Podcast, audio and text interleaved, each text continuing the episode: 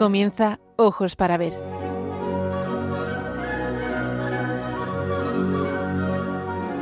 Dirigido por Andrés Jiménez con la participación de Miguel Ángel Irigaray y Santiago Arellano.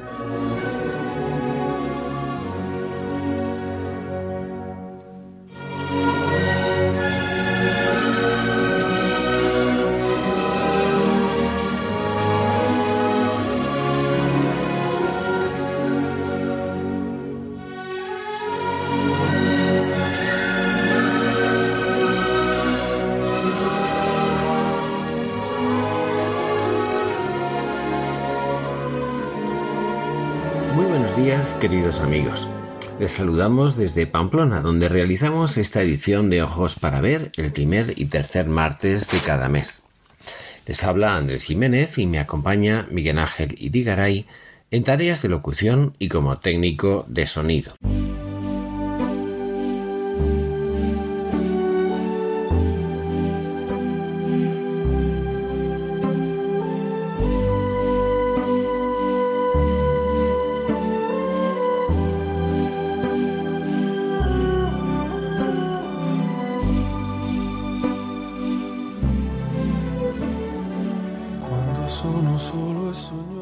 Libertad, Sancho, es uno de los más preciosos dones que a los hombres dieron los cielos. Con ella no pueden igualarse los tesoros que encierra la tierra y el mar encubre. Por la libertad, así como por la honra, se puede y debe aventurar la vida, y por el contrario, el cautiverio es el mayor mal que puede venir a los hombres. No hay mejor introducción al tema que hoy vamos a desarrollar que esta maravillosa reflexión de Miguel de Cervantes, nacida además de su cruel experiencia como esclavo en Argel durante cinco penosos años. Sí, hoy hablaremos del valor y la belleza de esta imagen de Dios que es el ser humano y en concreto de esa cima de su dignidad de persona que es la libertad en el transcurso de los acontecimientos humanos, a lo largo del tiempo, se aprecia una capacidad de innovación singular, acumulativa y original que nos distingue de las demás especies animales. La historia es una aportación de novedades. Hace 200 años, un animal hacía las mismas cosas que básicamente sigue haciendo hoy de acuerdo con las pautas de su especie. No ocurre así con el ser humano.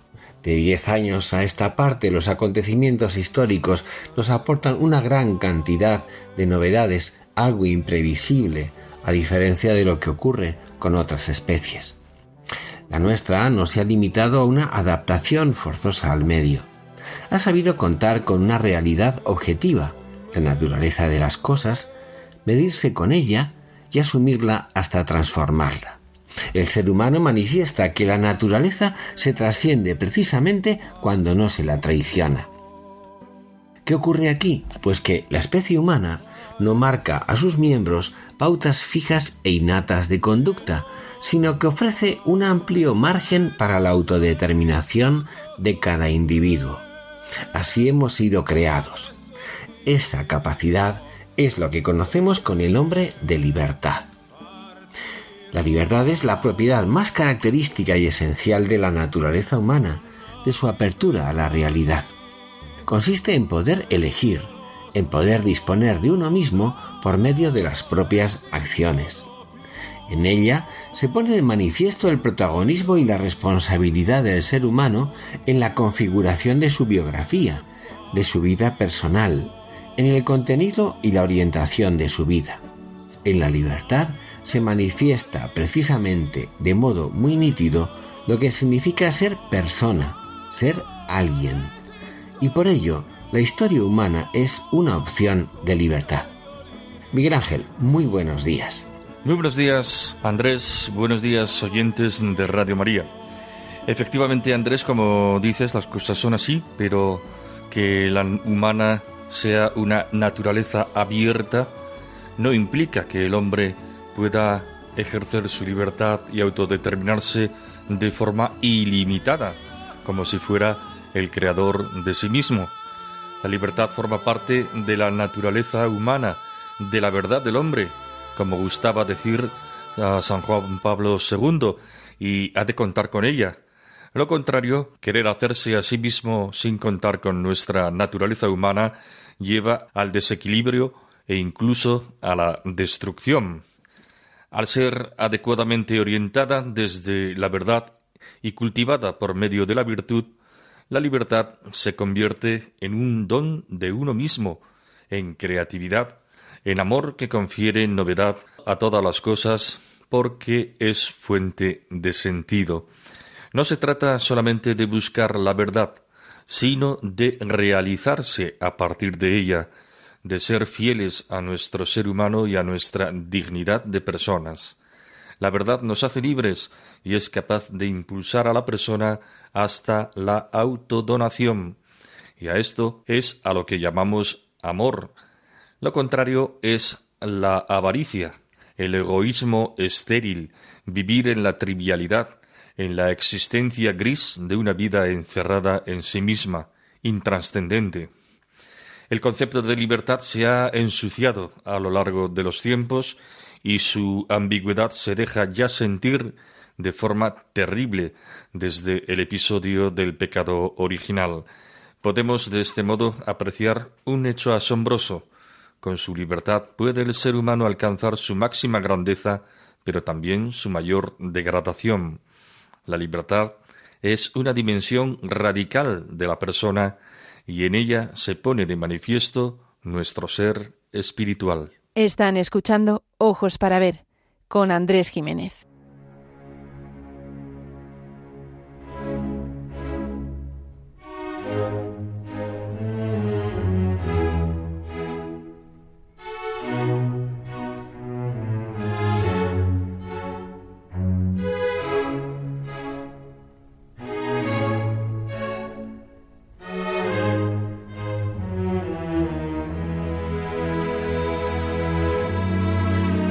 Para ver, el don de la belleza.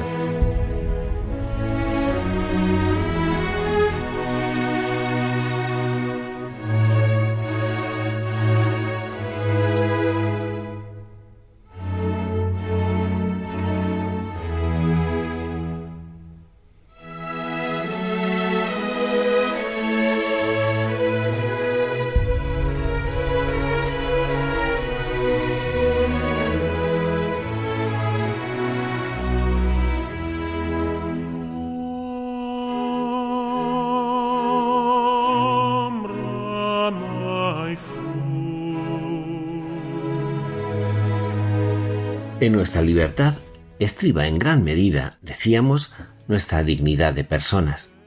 Pero es este uno de los conceptos que más se han malentendido y manipulado. 1793. Nos hallamos en plena Revolución Francesa.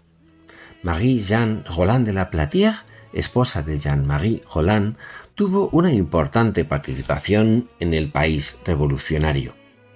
Pero al imponerse la tendencia jacobina, el grupo extremista que, por ejemplo, decidió la muerte del rey, Madame Roland denunció abiertamente los abusos del régimen del terror. Como respuesta a sus manifestaciones, contrarias a las injusticias perpetradas, Marie Jeanne fue condenada a morir en la guillotina. Dicen que mientras iba de camino a la muerte y era golpeada e insultada, pronunció una frase que la haría famosa. Libertad, libertad, ¿cuántos crímenes se cometen en tu nombre? Estamos, sin duda, ante uno de los temas nucleares sobre los que merece la pena reflexionar para comprendernos a nosotros mismos y para aprender a vivir. Conviene resaltar algunas nociones inadecuadas de la libertad humana que circulan profusamente y que por insuficientes es preciso analizar. La primera de ellas consiste en concebir la libertad como un resultado, puesto que el comportamiento humano sería un mero fruto de determinadas estructuras socioeconómicas o mecanismos biológicos o psicológicos. Se entiende aquí la libertad como liberación o emancipación. La libertad es algo que se me otorga, es fruto de una revolución o de la pertenencia a una clase social. No sería yo el protagonista de mi actuar, lo serían ciertas estructuras o impulsos inconscientes, pongamos por caso, que desencadenarían mi elección. Serían determinadas acciones o condiciones externas las que me liberarían de tal o cual servidumbre y las que me darían la libertad. Y sólo entonces seríamos libres. Por eso se habla aquí de un resultado, de algo que nos pasa o no. Aquí está patente un determinismo de fondo. El determinismo es la postura que niega que el ser humano sea realmente libre, que la libertad sea algo constitutivo del ser humano y que se pone de manifiesto con nuestras elecciones. Conviene advertir en esta postura insuficiente una confusión entre condición y causa.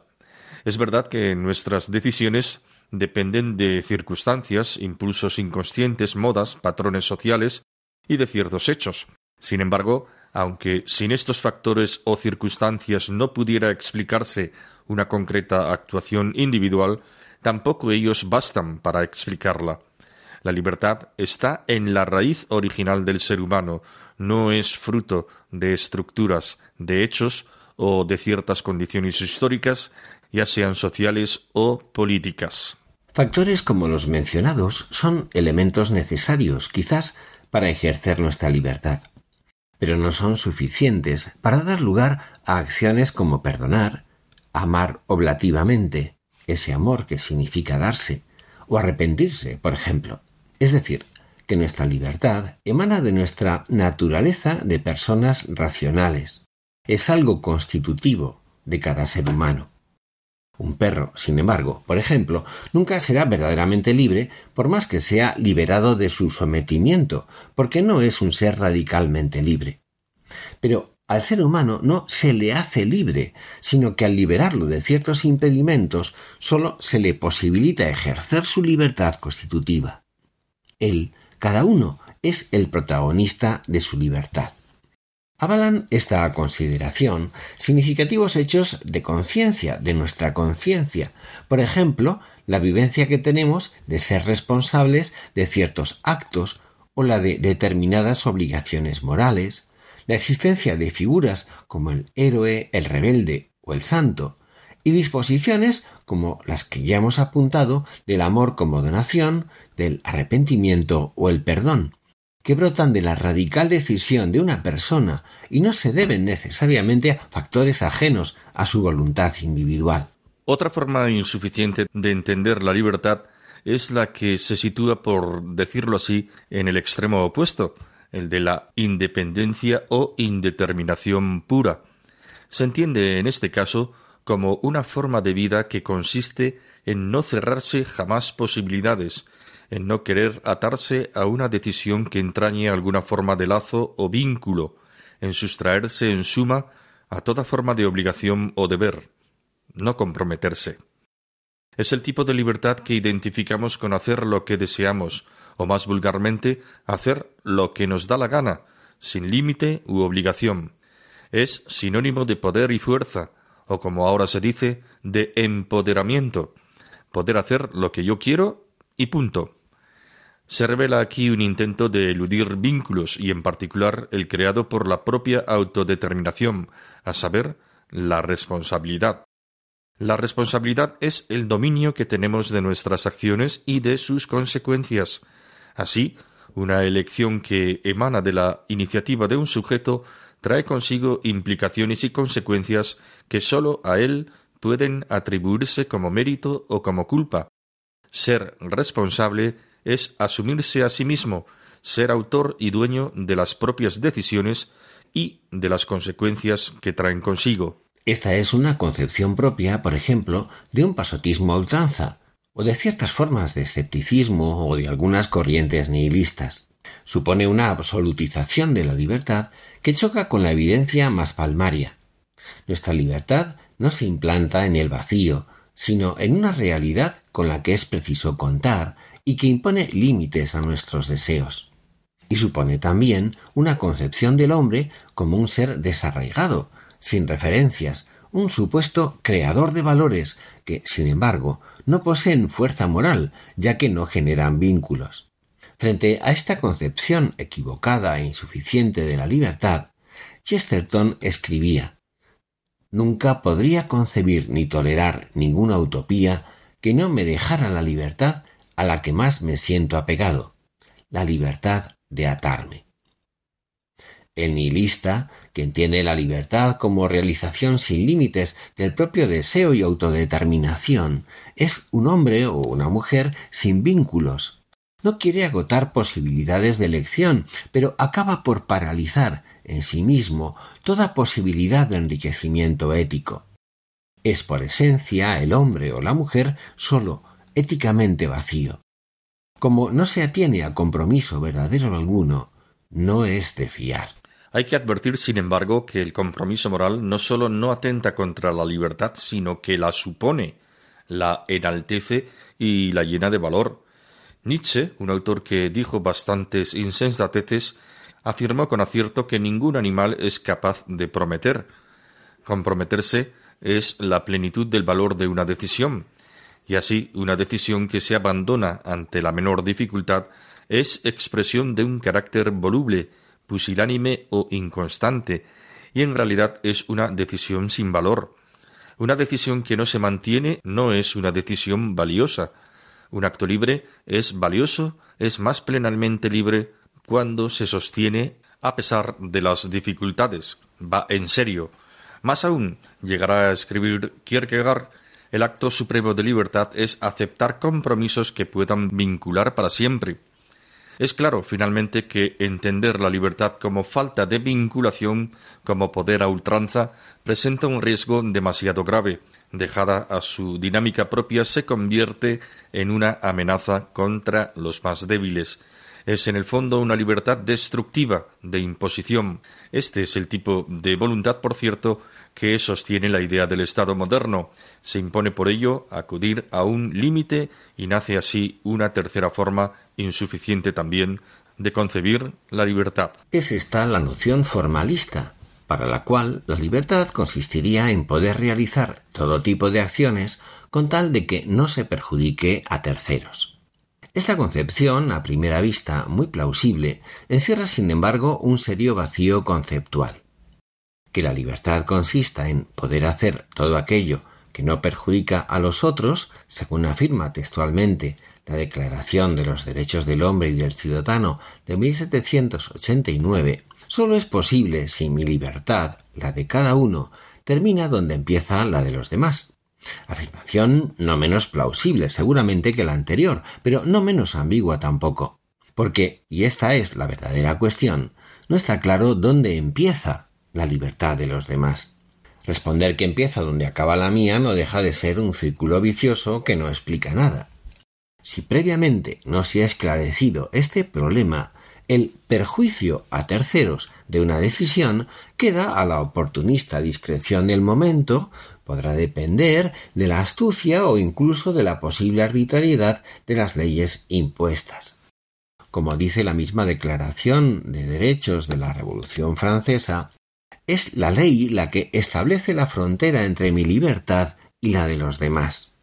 Pero a la vez, esa ley es establecida por la voluntad del legislador. La libertad de cada uno llega hasta donde llega su poder para imponerse sobre la de los demás. Sigue siendo una libertad destructiva, una libertad contra la libertad de los demás. La fuerza ha sido sustituida por el poder político y por la astucia.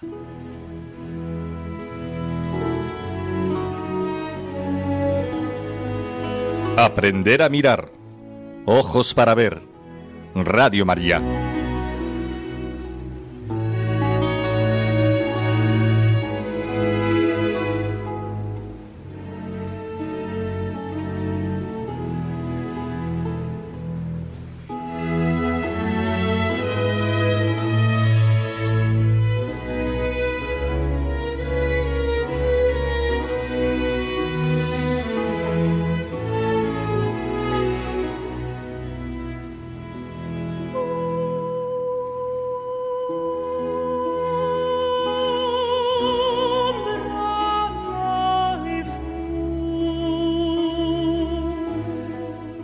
Se trata ahora de esclarecer el fundamento y las dimensiones de la libertad en respuesta al problema de saber dónde empieza la libertad de cada ser humano. El filósofo español Antonio Millán Puelles distinguía tres dimensiones en la libertad humana. Fundamental, o libertad como apertura constitutiva, la libertad psicológica, o libre albedrío, y la libertad moral, las tres pueden servir a nuestro propósito para responder al problema. La libertad fundamental es la apertura constitutiva del ser humano a la realidad como tal. Hablábamos al principio de la fecundidad cultural e histórica del ser humano frente al comportamiento estereotipado de los animales. Y es que a diferencia de estos, la naturaleza humana no está sujeta a esquemas fijos de captación y de reacción ante los estímulos que le llegan de su entorno, lo que se suele llamar de una forma un tanto amplia los instintos, sino que comprendiendo lo que las cosas son, mediante su conocimiento intelectual, puede el ser humano reflexionar y juzgar sobre ellas.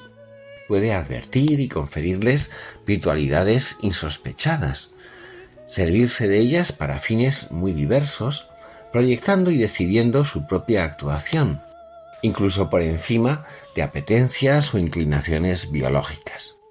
Es la libertad humana entendida como apertura a la realidad en cuanto tal en la racionalidad humana capaz de conocer más allá de los estímulos y en su capacidad de autodeterminación, es donde empieza y encuentra su fundamento la libertad del ser humano. Y por eso, éste es constitutivamente libre, constitutivamente abierto, ya en su raíz. Esto es lo que significa también el ser imagen de un Dios que es alguien y no simplemente algo. Ahora bien, sobre esta positiva indeterminación que constituye al ser humano, se levanta una segunda dimensión, la libertad psicológica o capacidad de elegir. Es el libre albedrío. Dentro de este, es preciso además distinguir por una parte la ausencia de coacción o de impedimentos que constituye lo que ha dado en llamarse la libertad de. Es un aspecto indispensable pero insuficiente aún para comprender en toda su hondura lo que es la libertad. Para elegir no basta con la falta de ataduras, se requiere elegir de hecho, es decir, determinarse. Así pues, más allá de la libertad de, es preciso advertir también una libertad para, que constituye el núcleo mismo de la libertad psicológica, es la capacidad de autodeterminación, esa fuerza psicológica gracias a la cual el sujeto, sin coacción previa o frente a ella, se determina a sí mismo a elegir. La decisión tomada es responsabilidad de la persona, y en esto consiste propiamente el libre albedrío del hombre, en ser dueño de su propia determinación. Mis acciones libremente elegidas y decididas son mías. Pero demos otro paso. Además de las dos dimensiones anteriores, la libertad como apertura constitutiva de nuestro ser y el libre albedrío, cabe advertir que la vida humana presenta un claro componente de riesgo, porque el obrar libre no es siempre fácil ni es siempre satisfactorio. No está, por decirlo así, garantizado en su éxito. Puede ocurrir que en determinados casos la decisión libre se vuelva contra sí misma, como cuando se viene a caer en una adicción o una dependencia, reduciendo así la propia capacidad de decisión. No se trata sólo de elegir, sino de elegir bien, para ser más dueño de uno mismo.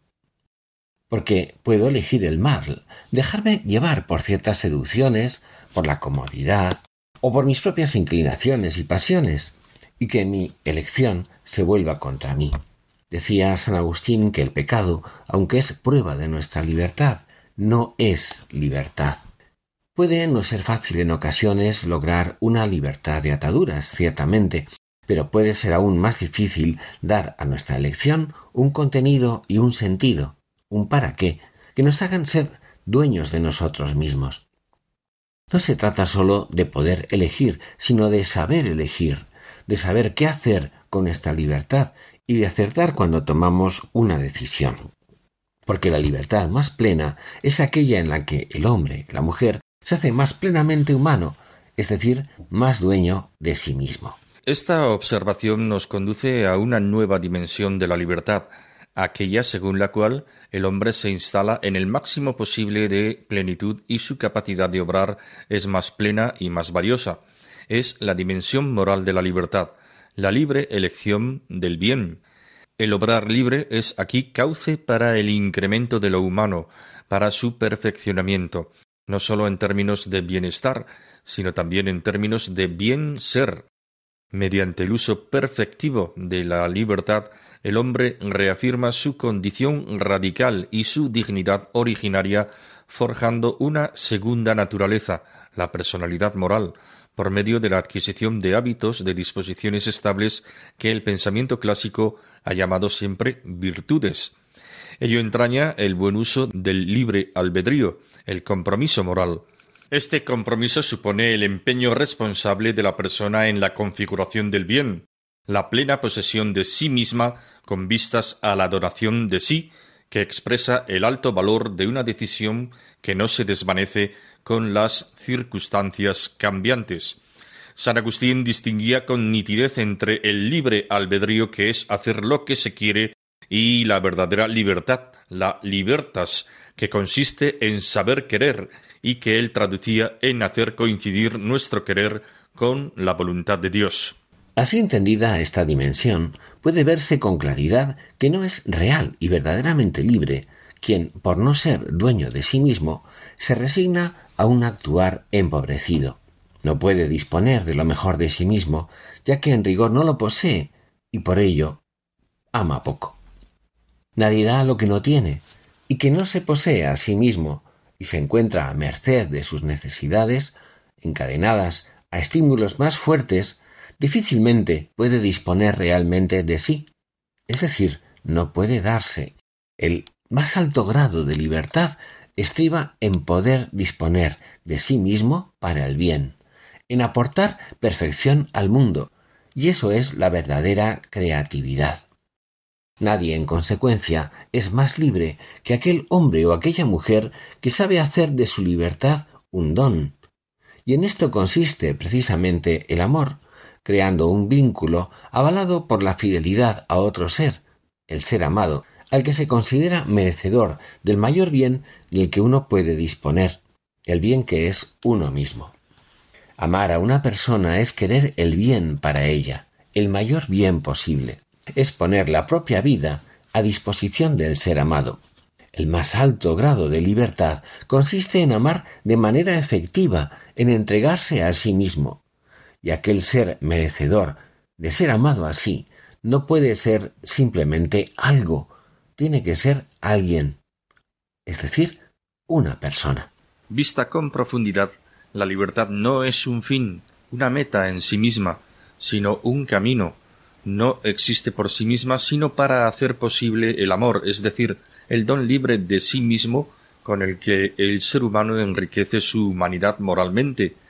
La libertad se potencia cuando es resultado efusivo de la riqueza interior de la persona y de lo mejor que hay en ella, y sobre todo cuando toda esta creatividad culmina en el encuentro interpersonal, en la comunión de vida.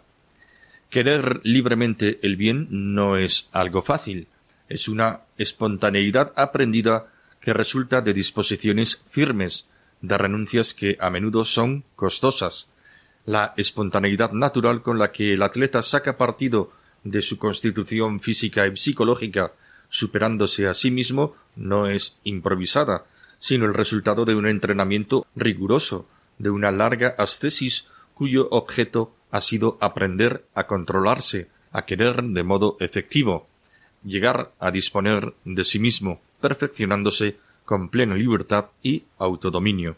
La verdadera libertad es difícil, porque aunque hay algo en nosotros que quiere la libertad, también existe algo que la teme o siente su ejercicio como algo demasiado cargado de responsabilidades, algo que se cansa, que se asusta. Resulta que es más fácil ser esclavo que libre, y es más fácil también luchar por la libertad que vivir en ella, porque no basta con proclamarla, sino que hay que apuntalarla en la verdad mediante el compromiso, y darle así un sentido, un para qué consistente, acorde con lo más noble del ser humano. Desde ese momento nos vemos vinculados, obligados, comprometidos. Y por eso es más simple dejarse llevar. Y por eso comprobamos a menudo que el individuo tiende con demasiada facilidad a claudicar pasivamente ante el poder. Salustio escribía ya que la mayoría de los hombres no quieren en realidad ser libres, prefieren tener buenos amos. Hoy nos encontramos a menudo con que la idea de libertad se aplica cada vez más a banalidades intrascendentes, mientras que el ejercicio de la verdadera libertad, que es la responsable búsqueda del bien y de la verdad, agoniza, porque entre el bien y el mal no puede haber equidistancia. Sin embargo, el único antídoto contra el poder desnudo que no reconoce norma alguna por encima de sí es la afirmación de la verdad. Más precisamente aún, el compromiso vital con ella. Renunciar a una libertad arraigada responsablemente en la verdad, más que un sacrificio, es una costumbre que simplifica la vida terriblemente. Y por eso, el mayor enemigo de la libertad es el que llevamos en nosotros mismos.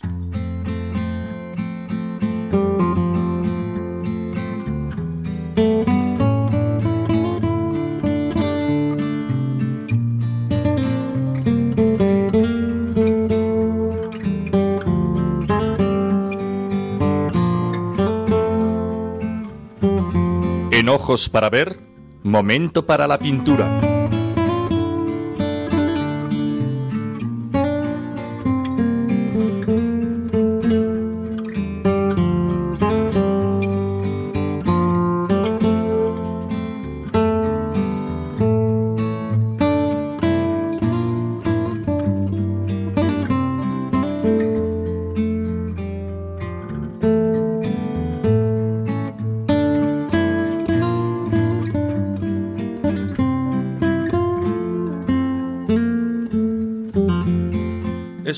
El cuadro de Eugène Delacroix titulado La libertad guiando al pueblo, en el que una joven hermosa con el fusil en una mano y en la otra la bandera tricolor y rodeada de burgueses pasan por encima de un montón de cadáveres en impetuoso avance a la toma de la ciudad.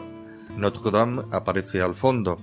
La escena describe una barricada, los escombros, la humareda, la diversidad de personajes muestra que se trata de un alzamiento civil.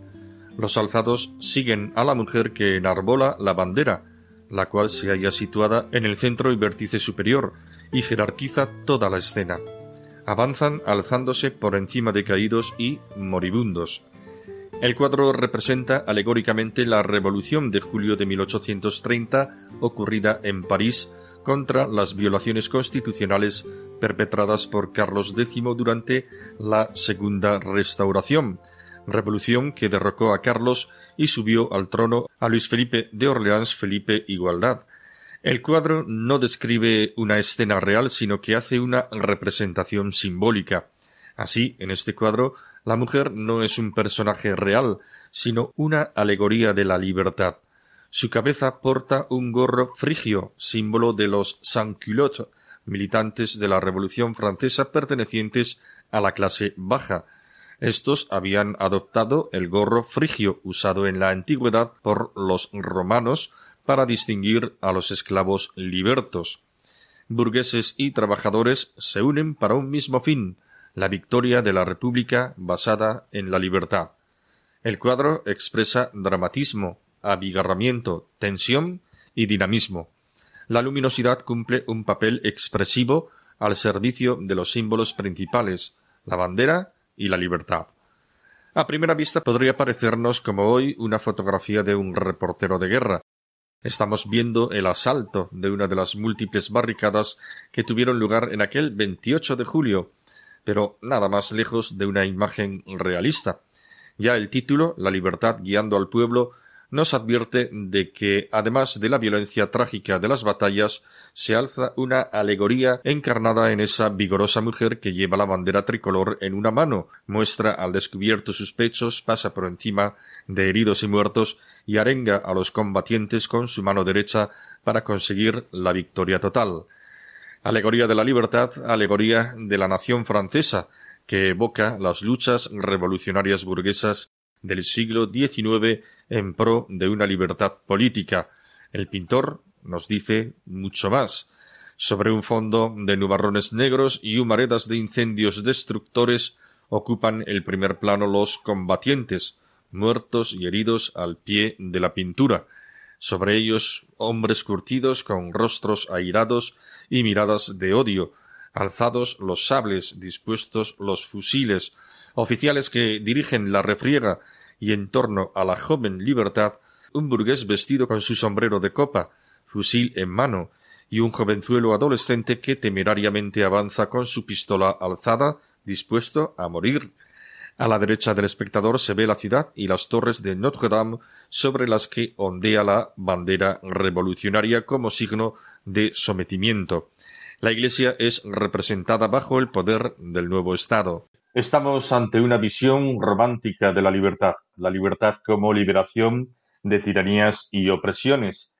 Ante este cuadro, lo mismo que ante el de los fusilamientos del 3 de mayo de Goya, nos sentimos interpelados y sobrecogidos. Esto es la libertad, tanta sangre y dolor para seguir, como dice el refrán, otros perros, pero con los mismos collares.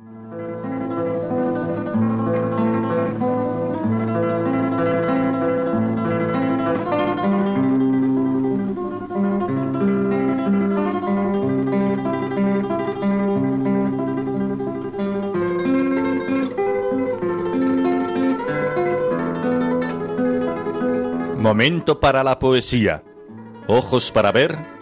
Radio María.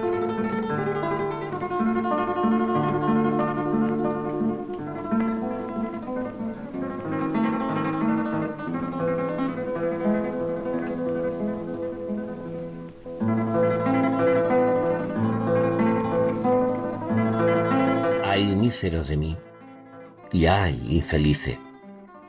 Apurar cielos pretendo ya que me tratáis así, ¿qué delito cometí contra vosotros naciendo?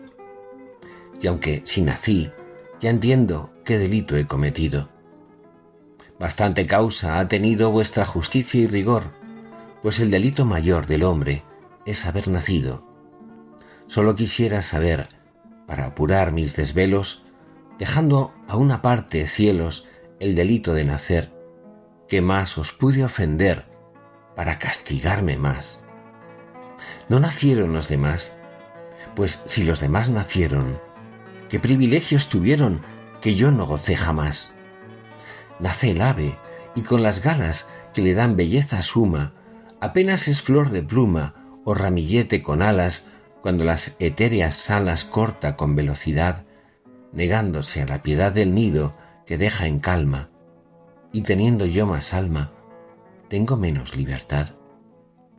Nace el bruto y con la piel que dibujan manchas bellas, apenas signo es de estrellas, gracias al docto pincel, cuando, atrevido y cruel, la humanidad necesita, le enseña a tener crueldad, monstruo de su laberinto, y yo, con mejor instinto, tengo menos libertad. Nace el pez, que no respira, aborto de ovas y lamas, y apenas bajé de escamas, sobre las ondas se mira, cuando a todas partes gira, midiendo la inmensidad de tanta capacidad como le da el centro frío. Y yo, con más albedrío, tengo menos libertad. Nace el arroyo, culebra que entre flores se desata, y apenas sierpe de plata entre las flores se quiebra. Cuando músico celebra de las flores la piedad que le da la majestad del campo abierto a su vida, y teniendo yo más vida, tengo menos libertad. En llegando a esta pasión, un volcán, un etna hecho, quisiera sacar del pecho pedazos del corazón. ¿Qué ley, justicia o razón negar a los hombres sabe privilegio tan suave, excepción tan principal que Dios le ha dado a un cristal, a un pez, a un bruto y a un ave?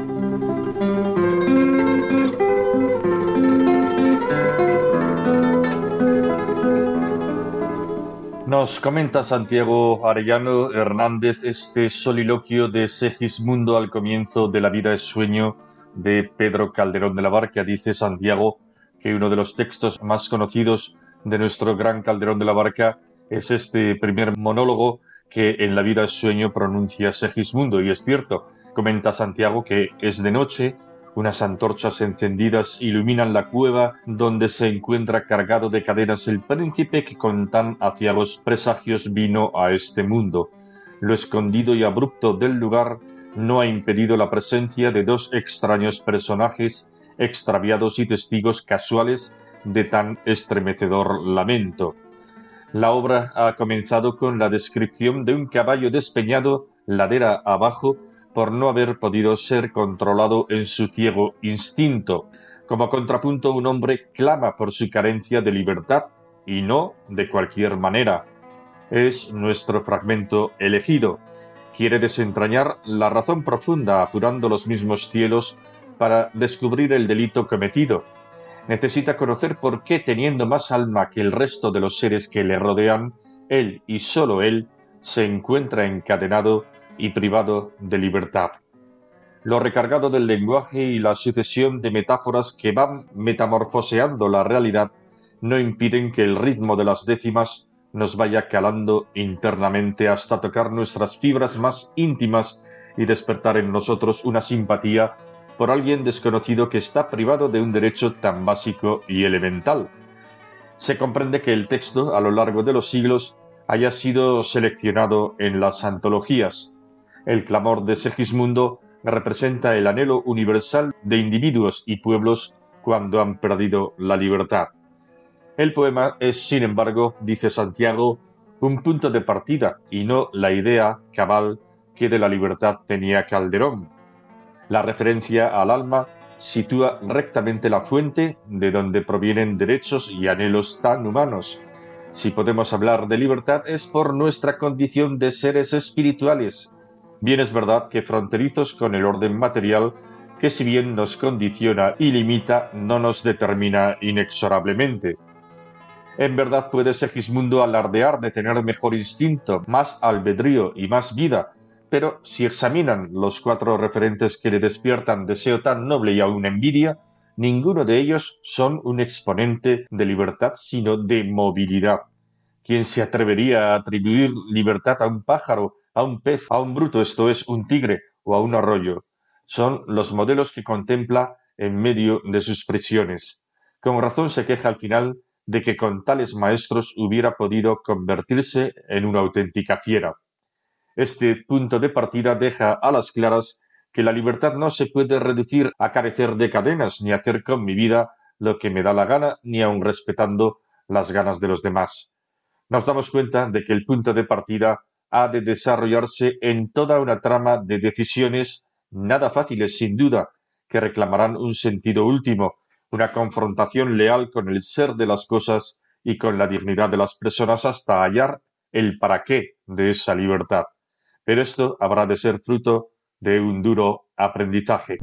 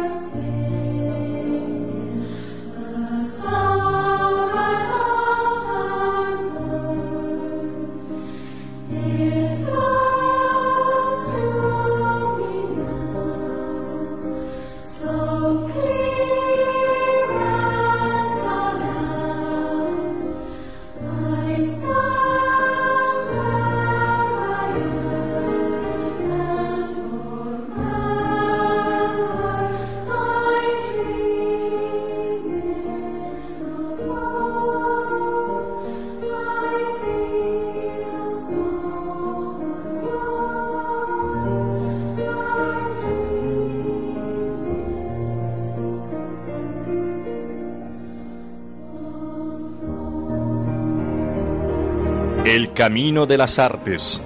ojos para ver.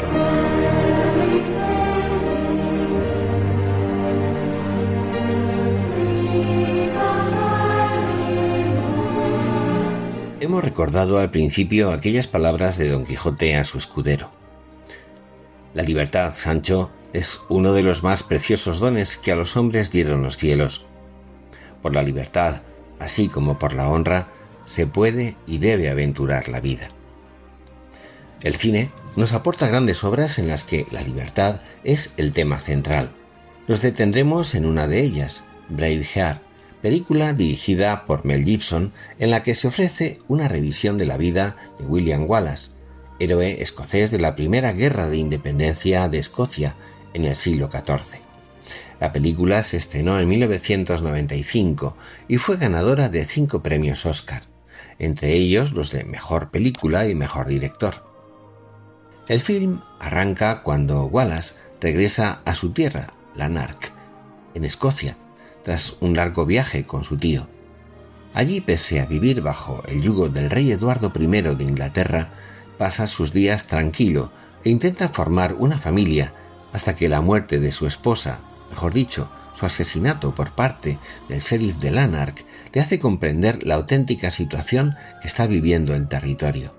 A partir de ese momento, comienza a forjar su leyenda como carismático guerrero combatiendo con sus compatriotas contra las tropas del rey Eduardo de Inglaterra. Batallas a las que le suceden conquistas de territorios y para las que debe ejercer la diplomacia y pactar con los irlandeses que en otro tiempo eran sus enemigos. A grandes victorias y conquistas como las de Stirling y York le suceden fracasos como la batalla de Falkirk, pero es la de la última, la de la batalla de Bancourt en 1314, la escena más recordada de la película, debido a la arenga que, ante la superioridad numérica de los ingleses, Wallace ofrece a sus compañeros escoceses e irlandeses para animarles a luchar.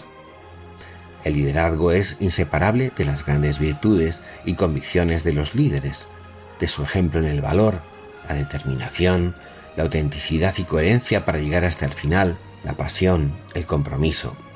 Es duro a veces luchar contra la libertad, decíamos en otro momento, pero ser coherente con ella y darle sentido y contenido en la propia vida, asumir la responsabilidad que entraña y elegir el bien y la verdad sin ceder a la pereza, las pasiones, el soborno o el egoísmo es aún más difícil.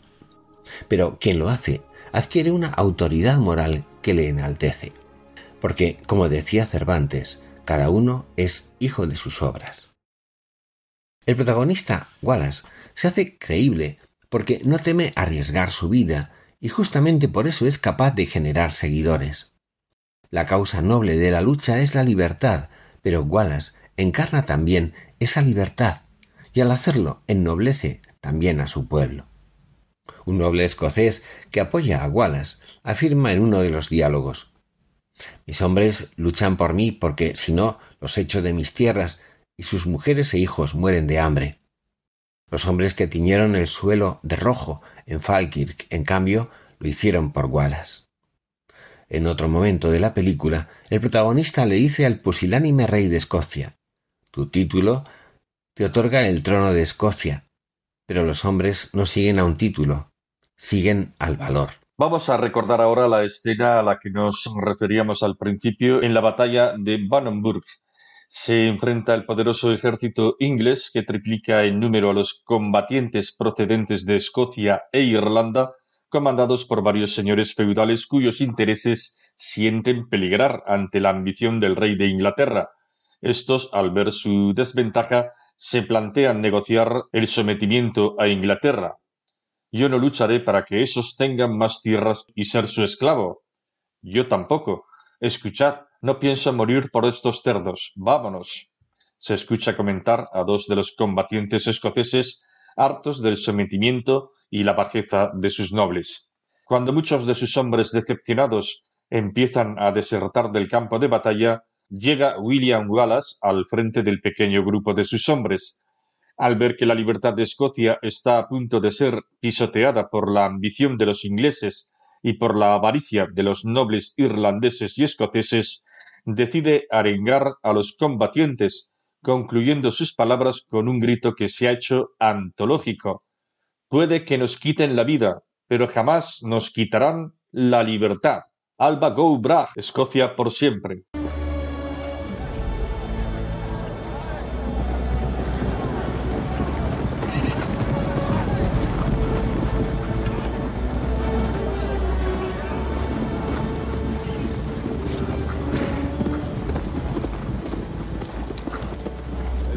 Todopoderoso me dice que será una gran batalla. Ha congregado a los más distinguidos. Y vuestro saludo. Por presentaros en el campo de batalla, os doy las gracias. Este es nuestro ejército. Para uniros rendid pleitesía. Yo rindo pleitesía a Escocia. Y si este es vuestro ejército, ¿por qué está huyendo? ¡No hemos venido aquí para luchar por ellos! ¡Vámonos! ¡Los ingleses son demasiados!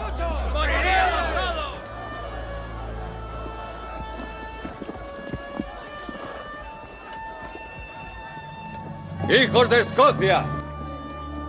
Soy William Wallace. William mide más de dos metros. Sí, eso dice. Y mata hombres a cientos. Y si estuviese aquí, acabaría con los ingleses echando fuego por los ojos. Y también rayos por el culo. Yo soy William Wallace. Y estoy viendo a todo un ejército de paisanos míos Aquí, desafiando a la tiranía. Habéis venido a luchar como hombres libres. Y hombres libres sois. ¿Qué haríais sin libertad? ¿Lucharéis?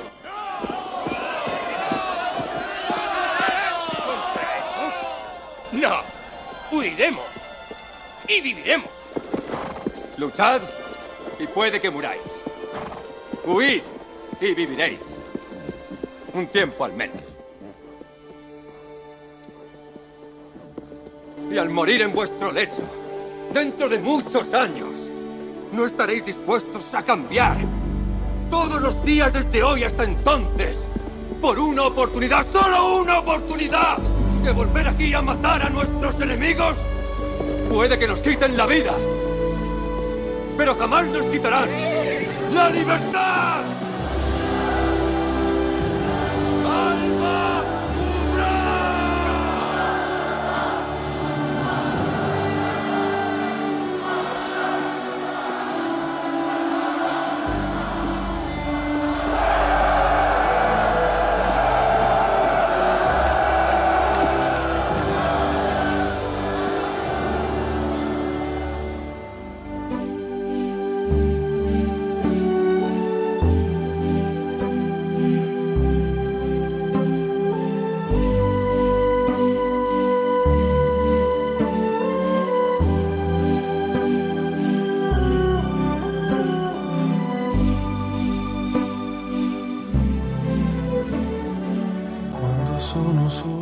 Con esto nos despedimos ya, queridos amigos. Hemos hablado hoy de la libertad y de algunas de sus falsificaciones, pero también de su fundamento y sus dimensiones. La libertad es uno de los más preciosos dones que a los hombres dieron los cielos. Por ella, como por la honra, como escribe Cervantes, se puede y se debe aventurar la vida.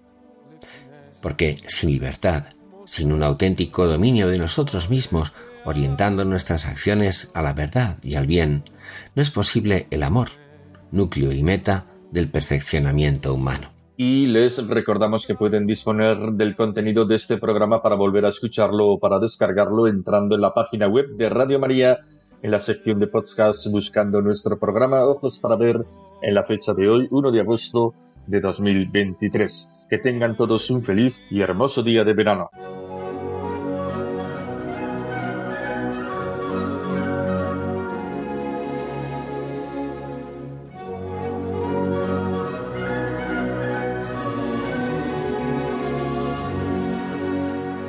Finaliza Ojos para Ver.